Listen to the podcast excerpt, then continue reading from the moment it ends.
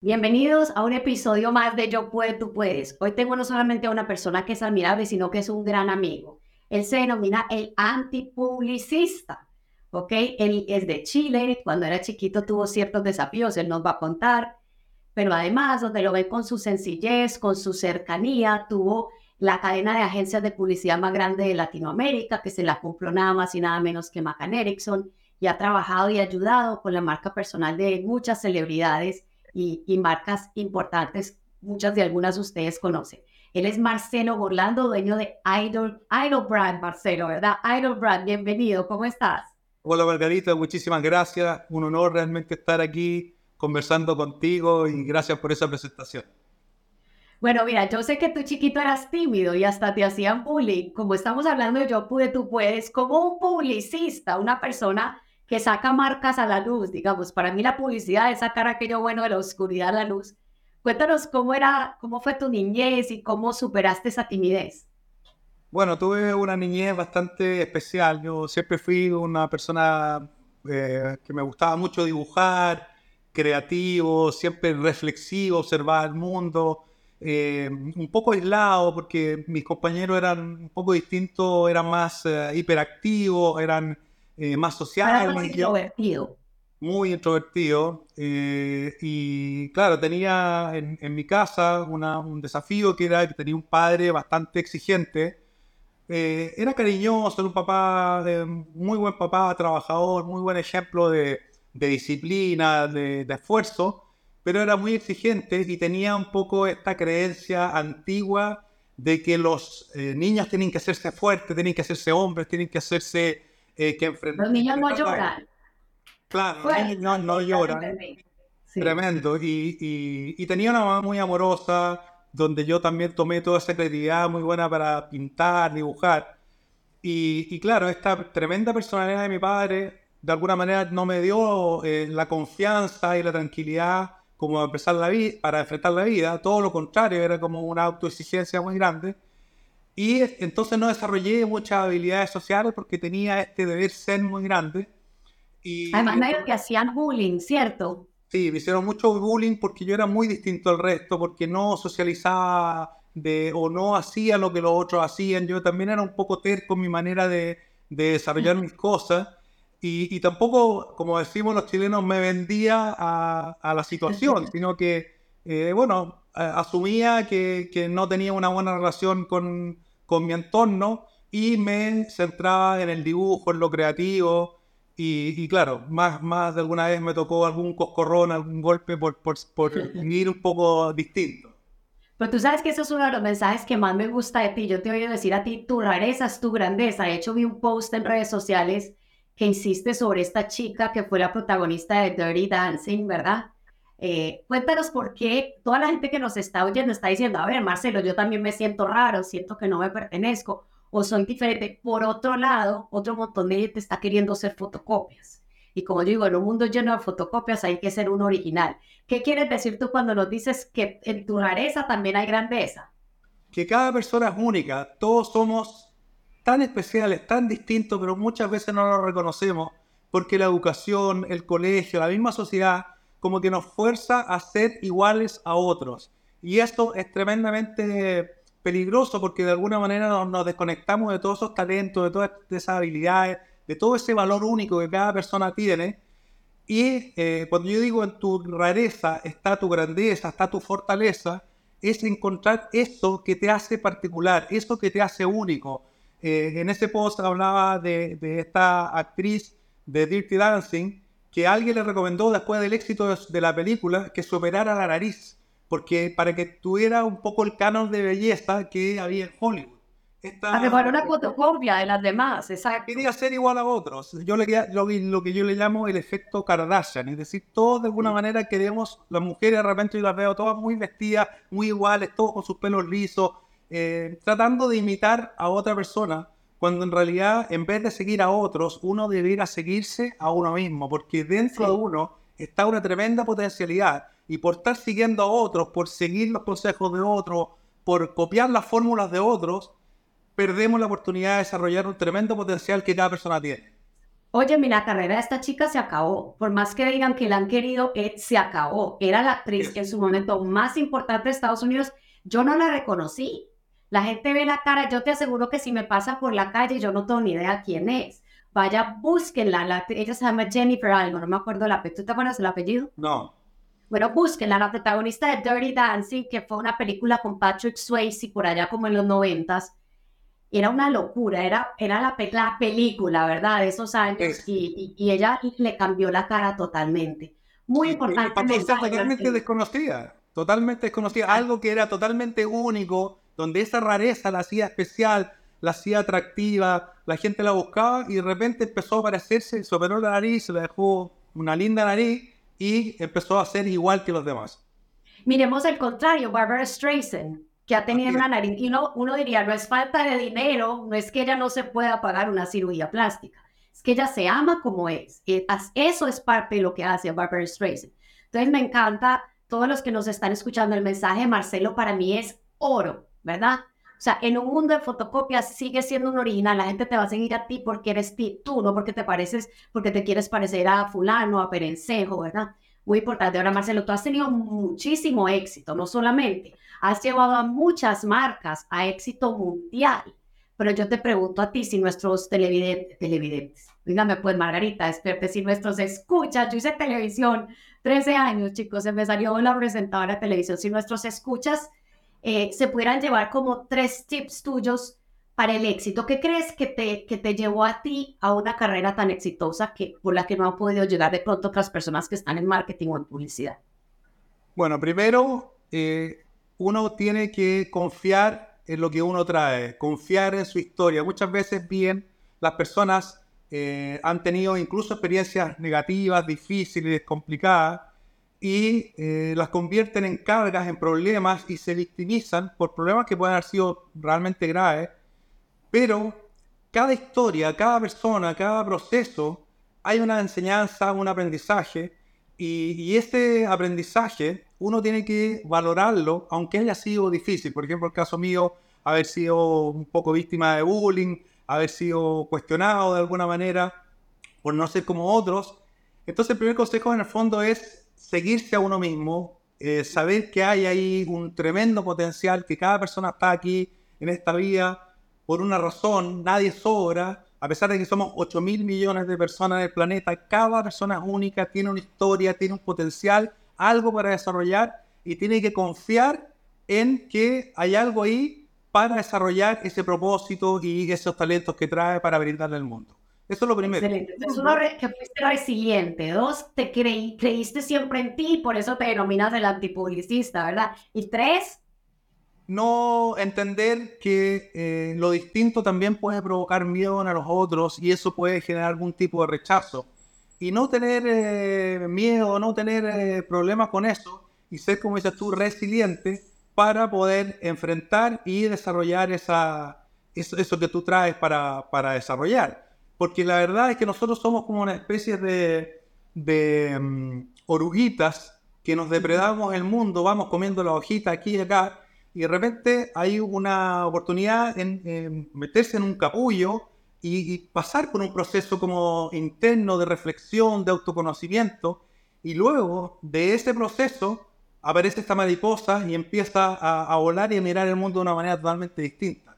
Incluso dicen que si uno ayuda a, antes que nazca esta mariposa y trata de eh, romper ese capullo, esa mariposa no logra generar la fuerza de las alas para poder volar. Entonces, es muy importante lo que dices tú de la resiliencia, es decir, la capacidad de reflexionar, de entender, de procesar lo que uno ha vivido para, de alguna manera, eso convertirlo en algo para, para entregarle al mundo y para desarrollar ese potencial.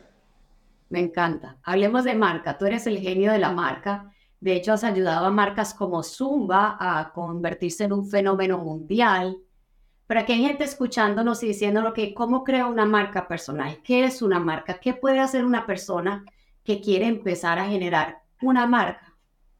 Bueno, una marca primero hay que entender que todos somos marcas. Del momento que nacemos y nuestros padres nos ponen un nombre, ya bancamos o definimos... Ay, qué bonito, nunca lo había pensado, es cierto, nuestro nombre ya es una marca. Ellos crearon nuestro nombre y crearon nuestra marca Y, la marca personal hoy día es muy importante porque las personas que, o las oportunidades de trabajo se dan mucho más a las personas que son conocidas, que, que tienen un nombre, que tienen una, una, personalidad, que tienen una característica reconocible, a otras que son totalmente desconocidas. Y la marca personal hay que mirarla tal cual como lo hacen las empresas, es decir, profesionalmente, darle un sentido, transformar un valor esa marca y convertir esa personalidad y esos talentos y esas características particulares que tiene una persona en algo que sea de valor para un determinado público. Es decir, la marca finalmente es nuestro sello y es lo que nos define frente al entorno. Si soy desconocido, es imposible que me, que me puedan contratar, que puedan hablar de mí, que puedan recomendarme. Pero si hago un trabajo serio, además la marca, cuando uno hace ese proceso de, de desarrollar la marca profesionalmente, también eso saca tu mejor versión, te fuerza a mirarte, a analizarte, a desarrollar todas esas características y ponerlas en valor.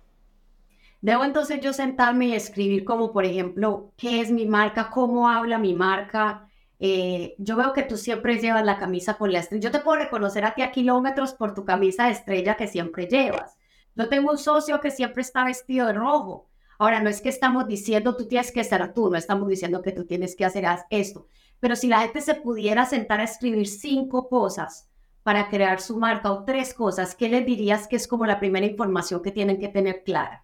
Bueno, lo primero es un trabajo de preguntarse quién soy yo quién soy yo con mis características y, tiene que hacer un análisis de quién soy yo en lo que sé hacer, ¿cierto? ¿Quién soy yo cómo me veo? Puedo encontrar características particulares, la forma, por ejemplo, lo que hablábamos de esta chica con su nariz, y también que yo, quién soy yo en términos de lo simbólico, es decir, qué represento para otros, y esos tres elementos de alguna manera me pueden permitir entender quién soy y qué puedo ofrecerle a un determinado grupo de personas. Después, hacer ese análisis de cómo me veo, cuál es la imagen que voy a construir a partir de esas eh, características o esas características que yo tengo como persona. Después, cuál es la historia que voy a contar, cuál es el relato relevante que voy a contar y a quién se lo voy a contar. Después, entender cuál va a ser la conexión emocional que voy a tener con las personas, es decir, de qué, de qué manera yo voy a conectar con el corazón de las personas, cómo me van a percibir y de qué manera vamos a generar una relación poderosa, yo con mi marca y de alguna manera conectando con el otro.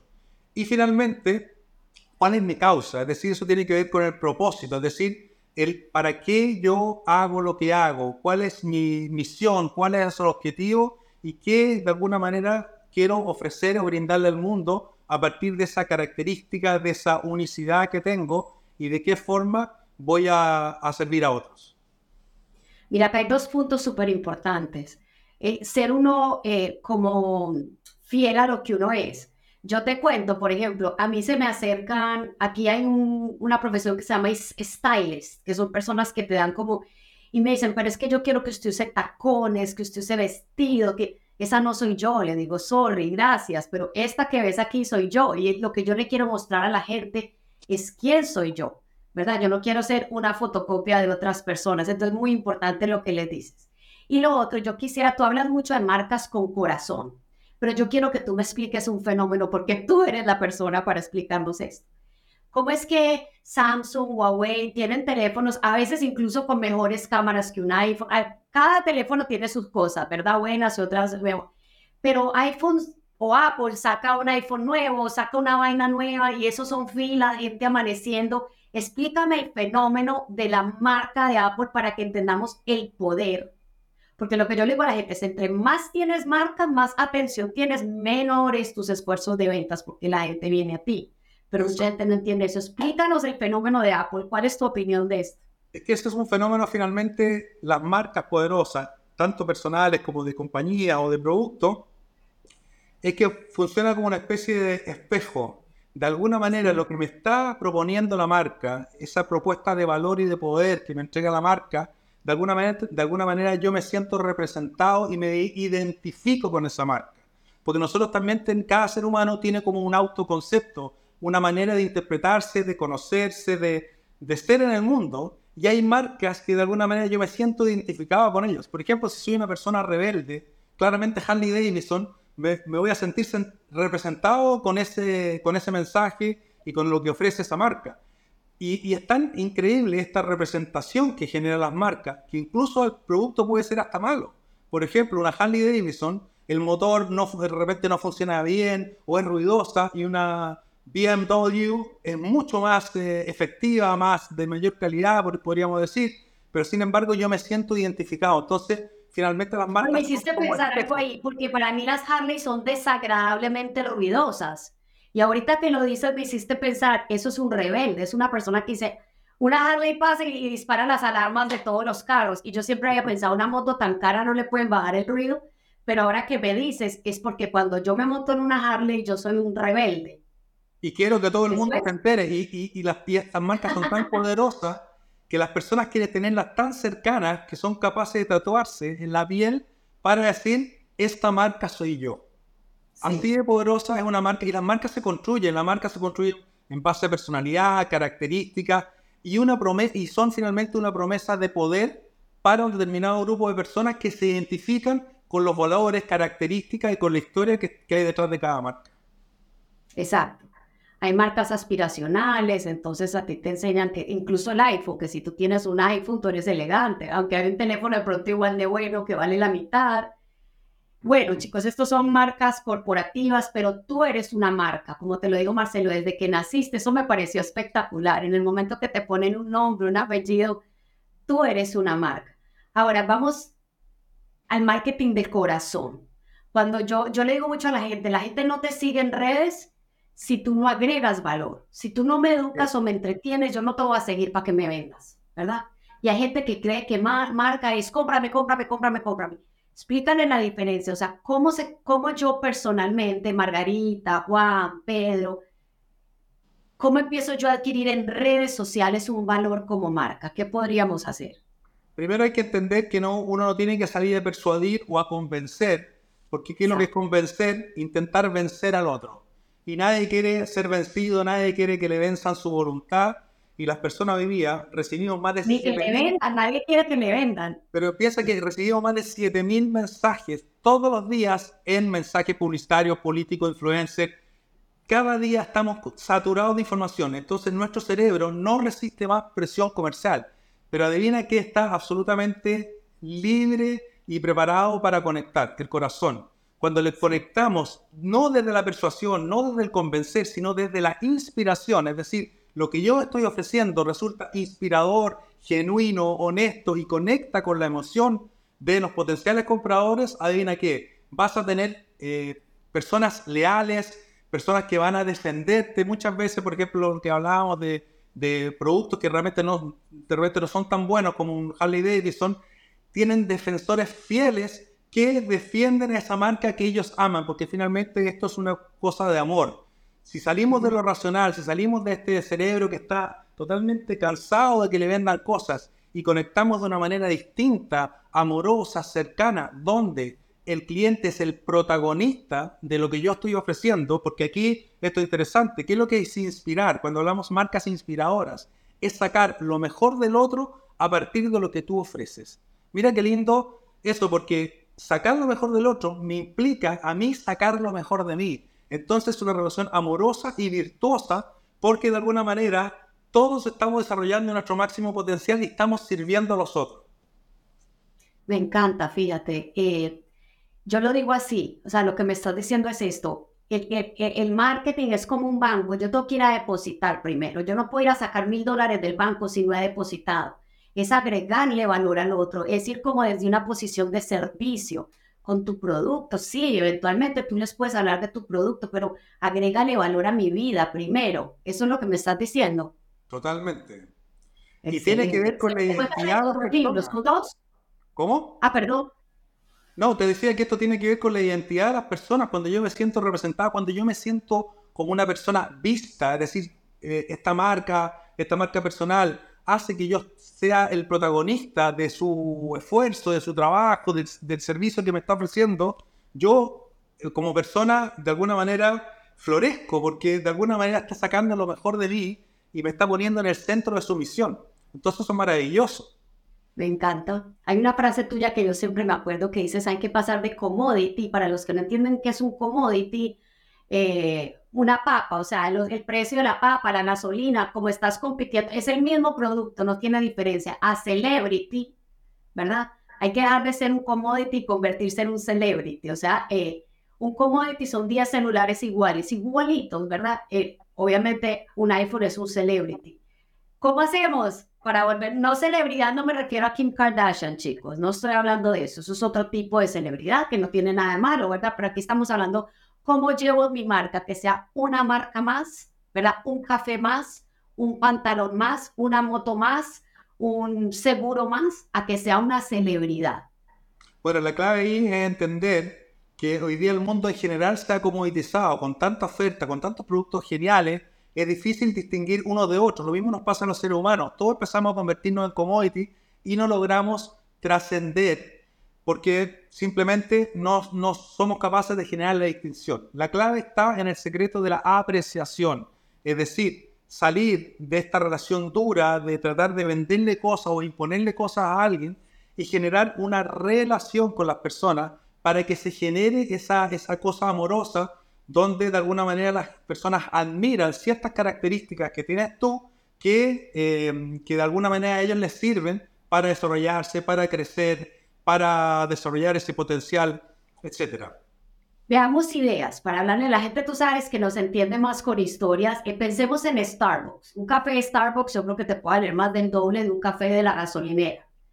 Pero en Starbucks, por ejemplo, yo me acuerdo que fue de los primeros lugares que te daba Wi-Fi gratis, ¿te acuerdas? Uno antes, cuando uno llegaba a Estados Unidos, yo venía turista y no tenía roaming, era carísimo en aquella época. Tú decías, busquemos un Starbucks, ¿verdad? Para poderte conectar al, al Internet. Te preguntan tu nombre, en Starbucks siempre te van a llamar por tu nombre. O sea, esas pequeñas cosas hacen que una persona tú mismo armas tu producto, ¿verdad? Ponle esto, quítale esto, dale este tamaño, ¿verdad? Es una cosa como que tú estás fabricando tu, tu café y esas pequeñas cosas, Marcelo, dirías tú, son las que permiten que un café de Starbucks te cobre doble por el mismo café. Es que lo interesante que uno tiene que montarse ahí y para la marca personal, para el negocio de uno, etcétera, es en qué negocio estoy. Cuando uno analiza el negocio de Starbucks, ellos no están en el negocio de vender café ¿En qué negocio están? Ellos están en el negocio de inspirar a las personas a creer que pueden desarrollar sus talentos, eh, ser emprendedores, es un espacio para la creatividad. Entonces, finalmente, cuando yo voy a Starbucks, en realidad, ese café que cuesta 5 o 6 veces más que el café de la otra esquina, es que me está vendiendo en una dosis el café, pero principalmente me está vendiendo una promesa de convertirme en alguien que me gustaría ser. Y por eso ese espacio de la creatividad, ese espacio... Y mira lo que pasa, por ejemplo, con un barista del Starbucks. Estamos compartiendo lo que se llama un significado, algo que nos hace sentido al comprador y al barista. Pero si todo ese barista lo toma de los pelos y lo pone en el bar del frente, te aseguro que su actitud va a ser totalmente distinta. Totalmente distinta porque no está en ese espacio de inspiración y de construcción de significado para que las personas sientan que pueden lograr cosas que en otro espacio no lo lograrían. Mira qué increíble el valor de la marca, el valor simbólico de la marca es mucho más poderoso que el valor eh, funcional, es decir, esto es un café que tiene características, que tiene crema así o así, sino que lo que yo estoy comprando realmente es cómo me siento en este espacio que crea esta marca. Por aquí nos deja un genio del marketing una pregunta. ¿En qué negocio estás verdaderamente, verdad? ¿Qué hay más allá de los zapatos que vendes? Tal vez estás en el negocio de la autoestima, ¿verdad? Y hacer que las mujeres su autoestima. Es, es como hacernos esas preguntas, ¿verdad, Marcelo? Y entender más allá cuál es el cambio, qué es lo que estamos agregando a la vida de nuestros clientes. Es que ese es el punto, de qué manera nosotros estamos, eh, cuando, cuando yo hablo de inspirar al otro, es decir cómo le estamos agregando valor a ese otro a partir del producto que le estoy ofreciendo para que esa persona crezca, se desarrolle, se sienta mejor con ella misma, que puede desarrollar eh, sus características, que de alguna manera eh, aportarle valor también a su identidad, es decir, sumarle algo con lo que le estoy ofreciendo. Bueno, hablemos de Zumba, que es una marca que creo que todo el mundo conoce, o el que no lo conozca, pues pronto lo va a conocer. Es una marca de cientos de millones de dólares y tú les ayudaste mucho con esta parte conceptual. ¿Verdad? Entonces cuéntanos ese proceso, porque alguien está pensando, ok, lo que dice Marcelo muy bonito, ¿cómo hago yo eso con mi marca? A veces cuando tenemos un caso y ellos te van a, escuchar eh, redactar el caso, pueden ir pensando en ideas para poder mejorar, ¿verdad? Eh, su posicionamiento de marca. Bueno, lo primero es entender quién soy. O sea, esta estrella que tengo en el pecho que tú mencionabas, Margarita, que la, llevo a todos lados, es la estrella que tiene cada persona, que es el potencial que hay detrás de, cada persona. Y esta estrella tiene una serie de preguntas, es un, mecanismo, es una metodología de coaching, de branding transformacional. Y ese proceso lo hice, consume, lo hago con, con todo el mundo con quien trabajo, ya sea marcas personales, celebridades o, o marcas de empresas y básicamente me di cuenta que Zumba lo que ofrecía era bajar de peso bailando. Y para mí eso es un commodity. Está lleno de otros productos que te ofrecen bajar de peso haciendo algún tipo de actividad. Y en este acompañamiento me di cuenta en el proceso que en la historia de Zumba ellos venían de Colombia y la clase de Zumba en Colombia se llamaba Rumba. Y la pregunta obvia... Rumba en Colombia es una fiesta, una pachanga, rumba. Pues, vámonos a rumbear. ¿Qué es lo que es, qué es, lo que es rumba? ¿Qué porque esta clase así se llama, eh, bueno, es divertir, eh, los dueños colombianos me decían esto es divertirse, ir de fiesta, etc. Ok, entonces, ¿qué es lo que es zumba? Zumba es una fiesta. La gente quiere ir a un gimnasio a matarse, pasar mal, a sentirse un poco eh, incómodo. Pues algunos quieren, pero son pocos. Pero ¿es la mayoría? No es la mayoría. Sí. Pero a una mayoría le gustaría ir a una fiesta por supuesto. Entonces, la transformación de esa marca fue decir, en vez de bajar de peso bailando, convirtamos a esta marca en una fiesta a la que todo el mundo está invitado. Y ahí eh, surgió este concepto de olvida el ejercicio y únete a la fiesta. Es increíble cuando tú puedes... esto, olvida el ejercicio y únete a la fiesta.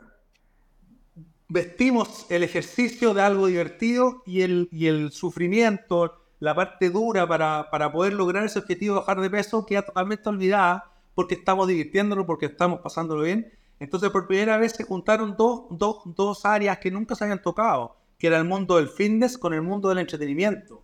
Y hizo esto. Fue una explosión porque se conectó y se, se propuso en el mercado del fitness una manera completamente nueva de ejercitarse en forma divertida. Pues yo le veo el En Estados Unidos la gente es muy sola, entonces es como ven a ser amigos, ven a, a, a fiestear con nosotros mientras, mientras consigue estar en, en esta fiesta, es una fiesta. Qué bonito. Eres un genio, Marcelo, eso me encanta. Entonces, bueno, tú tienes esos dos libros, ¿cuántos son tus libros? Cinco. Sí, ay Dios, ok. Eh, recomiéndales uno uno. Las personas que nos están oyendo, la mayoría tienen su negocio o son influencers o son coaches. De tus cinco libros, ¿con cuál empezamos? ¿Cuál les recomendarías? Mira, es que yo tengo dos libros. Un libro importante para mí, uno se llama Construyendo Marcas con Fans, que ahí está, que lo pueden encontrar en Amazon. En vez de clientes fans, eso es muy importante. Sí, y eh, lo, lo, pueden eh, encontrar y eh, ahí se cuenta el caso de Zumba y se cuenta este fenómeno de cómo convertir una marca commodity en una marca celebrity a través de un acompañamiento y esta metodología. ¿A dónde lo encuentran ese libro? En Amazon. Sí, construyendo marcas con fans y está en inglés también, que es Building Idol Brands, construyendo marcas idol. Y después tengo este otro libro, que lamentablemente solo está en Chile y está prácticamente agotado, que se llama Libera tu superpoder. 21 claves para desarrollar tu máximo potencial. Este libro es de marca personal, eh, desde una perspectiva bien especial. Para mí la marca personal no puede estar separada del desarrollo personal. Porque si queremos salir de esta idea de tratar de fingir o de parecer, eh, para, para, tratar de convencer a otros, es decir, el marketing clásico que hoy día no funciona, uno tiene que hacer un desarrollo personal para poder entender verdaderamente quién es y a partir de ahí construir su propuesta de valor. De acuerdo, Marcelo. Miren, para uno poder agregar valor, tiene que tener valor para agregar, ¿verdad? Y si yo no he crecido mentalmente, personalmente, entonces ¿quién va a querer, digamos, escucharme, seguirme, digamos, volverse fan de mi marca, como dices tú, si no le estás agregando valor a mi vida? Entonces, de acuerdo contigo. todo empieza con el desarrollo personal. Marcelo, muchas gracias. ¿Cómo te encuentran en redes sociales? Bueno, me encuentran en TikTok y en eh, Instagram, eh, arroba Marcelo Orlando. Arroba Marcelo Orlando, ahí saben. Miren, el marketing estamos en la economía de la atención, ¿ok? El dinero sigue la atención. Por eso yo pongo un ejemplo, a algunos les gustará o no, pero es real. Si una de las Kardashian levanta un teléfono y se pone, digamos, una pintura de labios y vende 5 millones de dólares, es porque ellas tienen atención, ¿verdad? Entonces, para lograr atención hay que educarse en todo este tema de la marca personal y sobre todo yo estoy, yo soy de tu team, Marcelo, hacerlo desde el corazón. no es solamente ver al cliente como un signo dólar, sino como una persona con la que tú puedes conectar y tú tienes algo que ofrecerle para transformar su vida. Es un ganar, ganar. Yo te ayudo a mejorar tu vida de alguna manera y en el camino pues yo gano, ¿verdad? Económicamente. Muchas gracias, Marcelo. Qué felicidad tenerte por acá. Y ya saben, arroba Marcelo Orlando. Muchas gracias, Margarita. Realmente un agrado y bueno, feliz de haber participado contigo. Así que muchas gracias y saludos. Gracias.